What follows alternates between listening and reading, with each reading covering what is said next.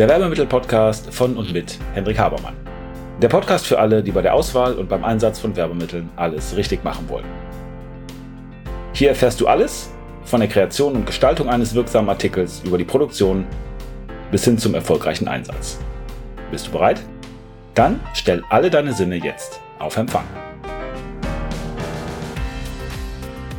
Herzlich willkommen und hallo, Henrik Habermann hier und der Werbemittel-Podcast mit einer neuen Folge und zwar Vorkosten und Einrichtungskosten. Wir bekommen oft von unseren Kunden, gerade die Kunden, die noch nicht so im Thema sind oder gerade anfangen, sich mit dem Thema gegenständliche Kommunikation zu beschäftigen, Fragen zu den Druckvorkosten und Einrichtungskosten, die ja teilweise separat auf den Angeboten aufgeführt sind. Oder wir bekommen die Fragen eben, wenn wir neue Projekte oder neue Kunden übernehmen ob denn wieder Vor- oder Einrichtungskosten anfallen. Klammer auf, der Kunde hat das Ganze ja schon mal bezahlt.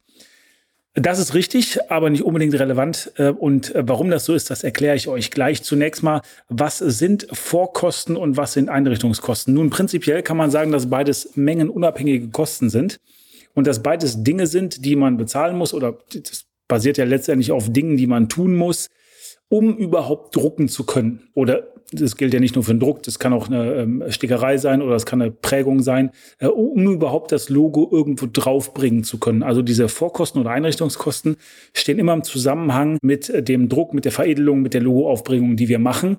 Wenn man das nicht tut, weil ihr zum Beispiel neutrale Ware bestellt, weil ihr sagt, das ist eine super Farbe, das passt schon, dann ähm, ich brauche kein weiteres Logo drauf, dann fällt das nicht an. Äh, was genau sind diese Kosten nun oder wie kann man die differenzieren? Nun Vorkosten die Sachen überschneiden sich so ein bisschen, aber man kann sagen, Vorkosten ist das Gerät, das ist das Zeug, was man braucht. Und Einrichtungskosten ist das, was man tut. Und beides eben, damit man überhaupt ein Logo anbringen kann. Ich erkläre das oft so, dass ich sage, stellen Sie sich vor, Sie wollen irgendwo einen Stempel machen. Und äh, dieser Stempel, also ein Logo-Stempel zum Beispiel, dieses Stempeln des Logos, das ist im Preis schon inklusive, aber man braucht ja eben einen Stempel, um überhaupt stempeln zu können. Und dieser Stempel, den muss man machen und das sind dann sogenannte Vorkosten. Stempel ist ein Beispiel, was viele verstehen. Wenn ich da von Klischees oder von Tampons spreche, dann weiß keiner, was das ist. Also logischerweise die Leute, die sich ein bisschen auskennen, aber die ganz neu sind, die wissen nicht, was das ist. Aber das soll es ein bisschen demonstrieren. Und zwar ist das, was man braucht, um überhaupt drucken zu können. Das kann in der Tat, wenn ich eine Prägung habe, weil ich zum Beispiel eine Ledermappe habe und ein Logo einpräge, dann brauche ich ja auch einen Prägestempel. Also klar muss ich dann die Mappe haben. Ich muss auch dann immer diesen Prägevorgang machen. Aber ich brauche eben auch einen Prägestempel und den muss man machen. Dann gibt es die sogenannten Klischees. Die habe ich zum Beispiel beim Flexodruck oder die habe ich beim Tampondruck. Das sind im Grunde genommen die Vorlagen, wo die, wo die Farbe drauf ist oder wo die Farbe herkommt. Im Offset-Druck brauche ich Druckplatten. Wenn ich was sticken will, brauche ich eine Punschdatei. Punschdatei bedeutet, ich muss das Logo, was ich zum Beispiel als Vektordatei bekomme, aufbereiten, dass die Stickmaschine das in Garn Sticke übersetzen kann. Äh, Im Siebdruck brauche ich Siebe. Um ein Sieb machen zu können, brauche ich einen Film. Ein Film ist im Grunde genommen eine ja, dünne Plastikscheibe, die die Vorlage ist, um entsprechend da was äh, Druckfähiges machen zu können. Also das sind alles Dinge, die ich brauche. Habt ihr das Beispiel mit dem äh, Stempel im Kopf, damit ich überhaupt loslegen kann. Und diese Vorkosten, die sind mengenunabhängig, klar, weil wie viel ich dann damit präge oder drucke oder so, ist eigentlich relativ egal. Und ganz wichtig, die sind auch motivabhängig. Und jetzt wird es noch ein bisschen komplizierter. Die sind abhängig von dem Verfahren und von der Anzahl der Farben. Und äh, von dem Verfahren ist jetzt nicht nur gemeint, welches äh, Druckverfahren habe ich, weil ich verschiedene Teile, also verschiedenes Material wirklich verarbeite, sondern es kann zum Beispiel sein, dass ich ein schwarzes T-Shirt weiß bedrucken möchte. Und dann macht man eine sogenannte Unterlegung. Das heißt, man druckt erstmal weiß auf dem T-Shirt und dieses Weiß ist nicht die Farbe, die man nachher sehen soll, sondern die soll den schwarzen Untergrund möglichst neutralisieren. Und dann druckt man da drüber die Druckfarbe. Also wenn man schwarzes T-Shirt weiß bedrucken will, druckt man nochmal weiß. Man druckt also zweimal weiß. Das eine ist die Unterlegung, die weiß ist. Das andere ist die weiße Farbe.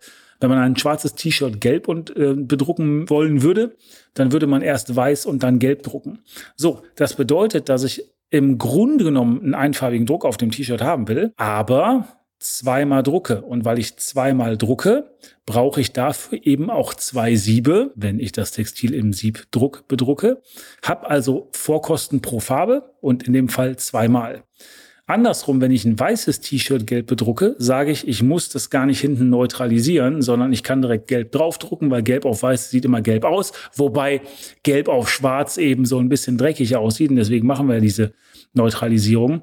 Dann habe ich also bei gelb auf weiß, habe ich dann eben nur einmal ein Sieb, was ich brauche und habe dann nur eben einmal diese Vorkosten. Also das sind die Vorkosten. Und dann habe ich eben die Einrichtungskosten. Ich habe vorhin gesagt, das ist im Grunde genommen das, was ich tun muss. Nun, das hängt damit zusammen, was ich vorbereiten, was ich tun, was ich irgendwo einfüllen, einspannen, raussuchen muss, um überhaupt loslegen zu können. Wenn wir bei dem Beispiel mit dem T-Shirt bleiben, wenn ich sage, ich möchte jetzt im Siebdruck ein äh, weißes T-Shirt gelb bedrucken, dann muss ich ja diese gelbe Druckfarbe irgendwie in die Druckmaschine bekommen. Es gibt ja tausende von Druckfarben, die wir auch mischen können. Wenn ihr euch ähm, mal die Folge nochmal mit Pantone und Co. anhört, da geht es ja nochmal um entsprechende Farbdefinitionen. Das alles können wir ja drucken. Und dann muss ich im Grunde genommen im Farbfach äh, von der Druckmaschine, muss ich diese Farbe reintun. Also die Farbe muss ich vorher mischen und die muss ich dann in dieses Druckfach tun, damit ich drucken kann. Na, wenn ich fertig gedruckt habe, dann muss ich das Druckfach sauber machen, weil das Motiv, was ich danach bedrucke, hat ja eine ganz andere Farbe. Und diese Arbeit, die also gar nichts mit dem Druck selber zu tun hat, aber damit zu tun hat, dass ich irgendwie das drumherum machen kann, dass ich entsprechende Vorbereitungen oder Nachbereitungen treffe, das nennt man auch oft Einrichtungskosten. Das kann zum Beispiel auch sein, dass ich irgendwie einfach nur eine Datei hochladen muss. Oder wenn ich was sticke, dann muss ich ja nicht nur dem Computer oder der Stickmaschine sagen, was es sticken soll, sondern ich muss auch gucken, dass die richtige Garnfarbe drin ist. Weil sticken tut die Stickmaschine ja alleine, aber das entsprechende grüne Garn oder das goldene Garn oder das blaue, violette Garn, was ihr habt, das muss ja in die Stickmaschine rein. Und gerade wenn ich eine Farbe habe, die ich nicht oft sticke, also bei uns ist so, dass Weiß und Schwarz sind immer in den Maschinen drin, ähm, weil das eigentlich permanent gedruckt wird. Man kann also mehrere Spulen auf einer Nadel haben. Das heißt, ich glaube, bei uns sind das zwölf. Ich kann also zwölf Garne eingespannt haben und die Maschine nimmt sich dann den, den sie haben will. Aber wenn ich mal eine total exotische Farbe habe, dann muss ich speziell ja den Garn nehmen, muss da einspannen in die Nadel und so weiter. Und das dauert eben ein bisschen Zeit. Oder ich muss ähm, die entsprechenden Sachen wieder raussuchen, weil ich sie mal irgendwann gedruckt habe und musste dann entsprechend wieder einspannen. Und das ist also auch logischerweise unabhängig von der Druckmenge, äh, aber es ist eben auch abhängig von der Stückzahl ähm, der Farben. Denn wenn ich zum Beispiel sage, ich habe jetzt vierfarbigen Siebdruck, dann muss ich ja eben vier Klischees einspannen und muss dann gegebenenfalls viermal Farben mischen. Also entsprechend habe ich Vorbereitungen. Der Grund, warum ich das auch betone, ist, dass manche Kunden glauben, dass eben das Drucken oder das Andrucken oder die ganze Einrichtung sehr, sehr schnell vonstatten geht und das ist eben nicht der Fall. Also wenn man sagt, mach mal eben hier einen Andruck oder mach mal eben Muster von einem T-Shirt oder stick mal eben was an, das ist schon ein bisschen Arbeit und ähm, die Sachen müssen ja auch bezahlt werden. Was meine ich damit? Ganz viele von uns, also von den Kollegen, äh, wie wir, die eben drucken oder die auch diese Dienstleistung anbieten, machen nicht alles alleine. Also wir machen zum Beispiel keine Siebe alleine oder wir machen keine Tampons alleine. Wir haben früher Tampondruck ja selber gemacht, äh, sondern wir haben das eben externe machen lassen, die die ganze Zeit sowas machen. Und die schreiben uns dann ja Rechnungen. Das heißt, da fallen auf jeden Fall Kosten an. Äh, selbst wenn ich sage, komm, ich press mal eben was oder ich stick mal eben was an und sage, ich berechne jetzt nicht die Zeit meiner Mitarbeiter oder ich berechne nicht die Maschinenzeit, aber trotzdem fallen dann in dem Fall beim Sticken fürs Punschen oder logischerweise auch für das Textil, was ich anpunsche, punsche, beziehungsweise was ich besticke, da fallen dann eben Kosten an. Eine dritte Position übrigens soll jetzt hier nicht so die große Rolle spielen, aber die auch oft in den Preisen nicht inklusive ist, und zwar aus gutem Grund sind die Frachtkosten. Ähm, auch da kriegen wir ab und zu Fragen, dass gesagt wird, Mensch, bietet doch die Frachtkosten direkt an, bietet doch direkt freie Hauspreise an. Warum macht man das gerade in unserer Branche nicht? Nun, der Grund ist, dass wir oft nicht wissen, wo es hingeht dass zum Beispiel, wenn es Promotion-Aktionen sind, die Sachen aufgeteilt werden und dann an verschiedene Lieferadressen gehen. Und es macht natürlich einen riesengroßen Unterschied, ob ich an 100 Lieferadressen schicke oder ob ich nur an eine Lieferadresse schicke.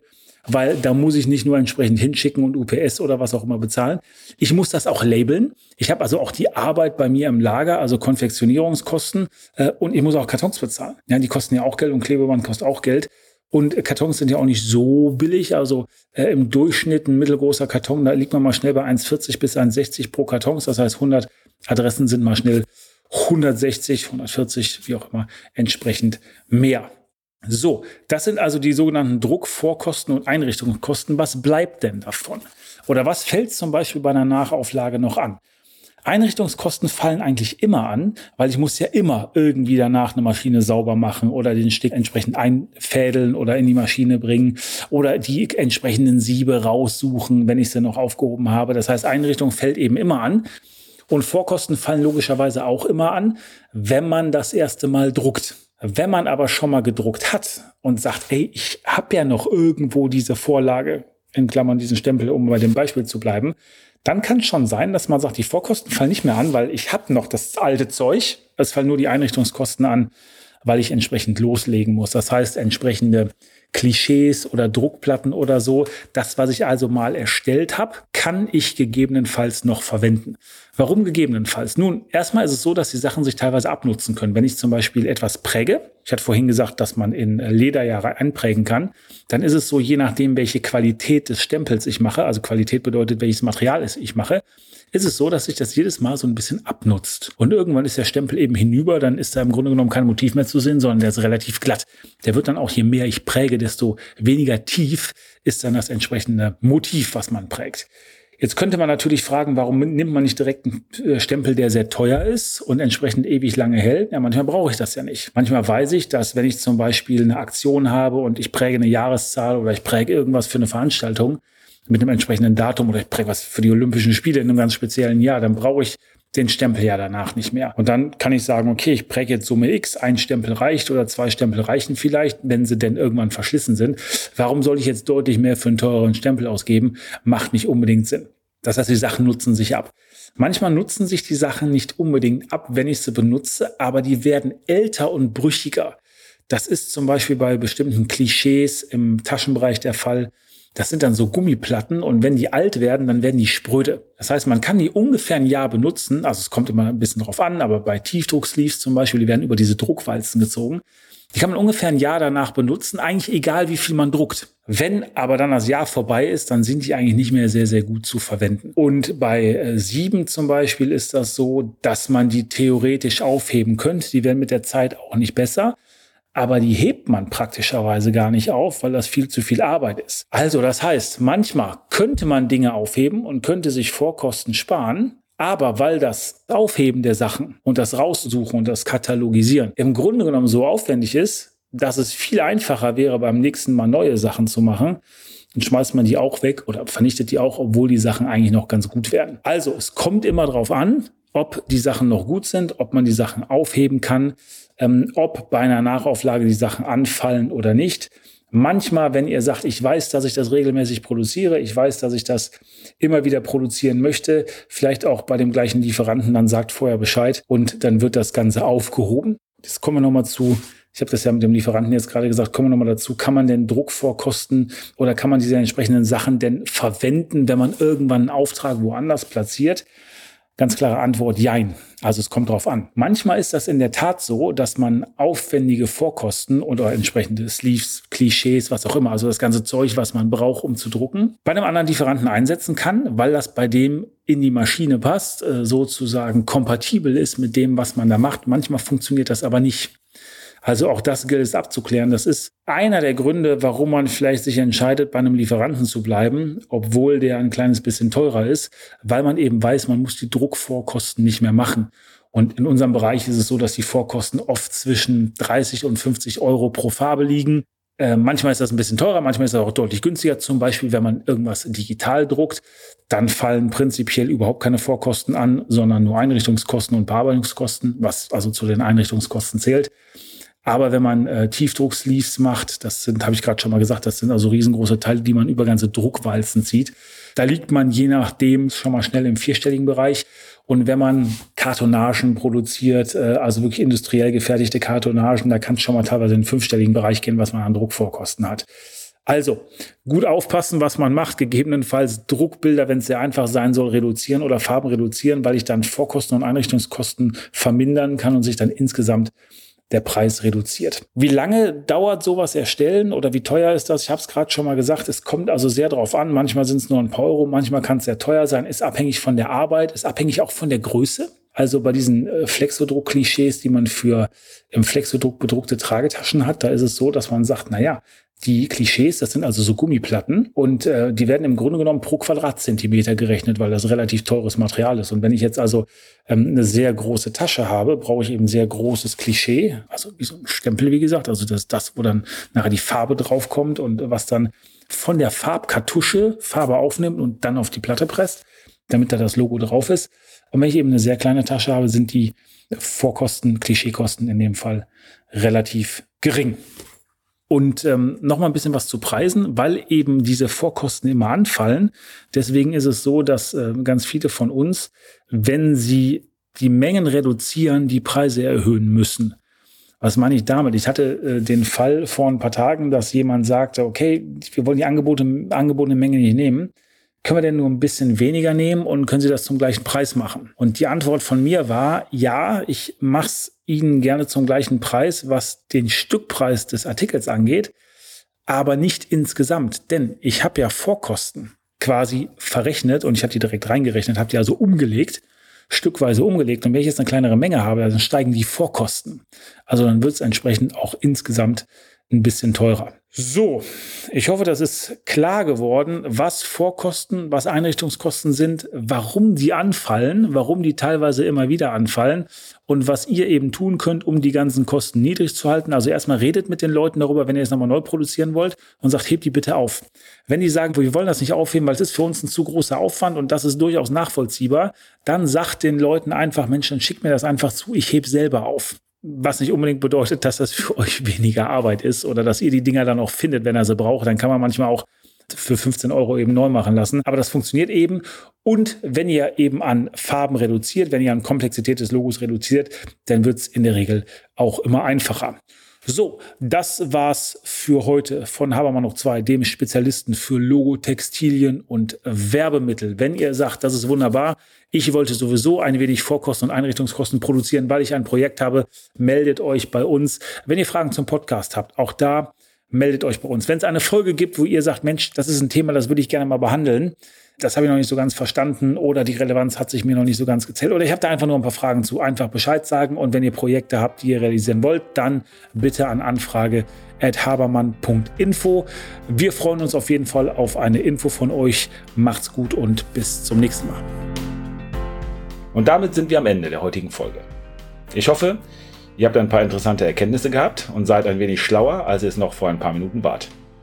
Wenn euch das Ganze gefallen hat, leitet es gerne weiter an Freunde oder Kollegen, die auch ein Interesse oder eine Affinität zu dem Thema haben. Und natürlich hoffe ich, dass ihr bei der nächsten Folge dabei seid. Wenn es etwas gibt, was euch interessiert, was ihr noch behandeln möchtet, wo ihr gern ein wenig intensiver reintauchen wollt, schaut bitte in die Show Notes, da sind unsere Kontaktdaten angegeben mit einer E-Mail-Adresse. Schreibt uns eine Mail und wir werden entweder, wenn das für viele Leute interessant erscheint, das in den Podcast behandeln Ansonsten bekommt ihr von mir oder einem meiner Teammitglieder eine Mail. Also, vielen Dank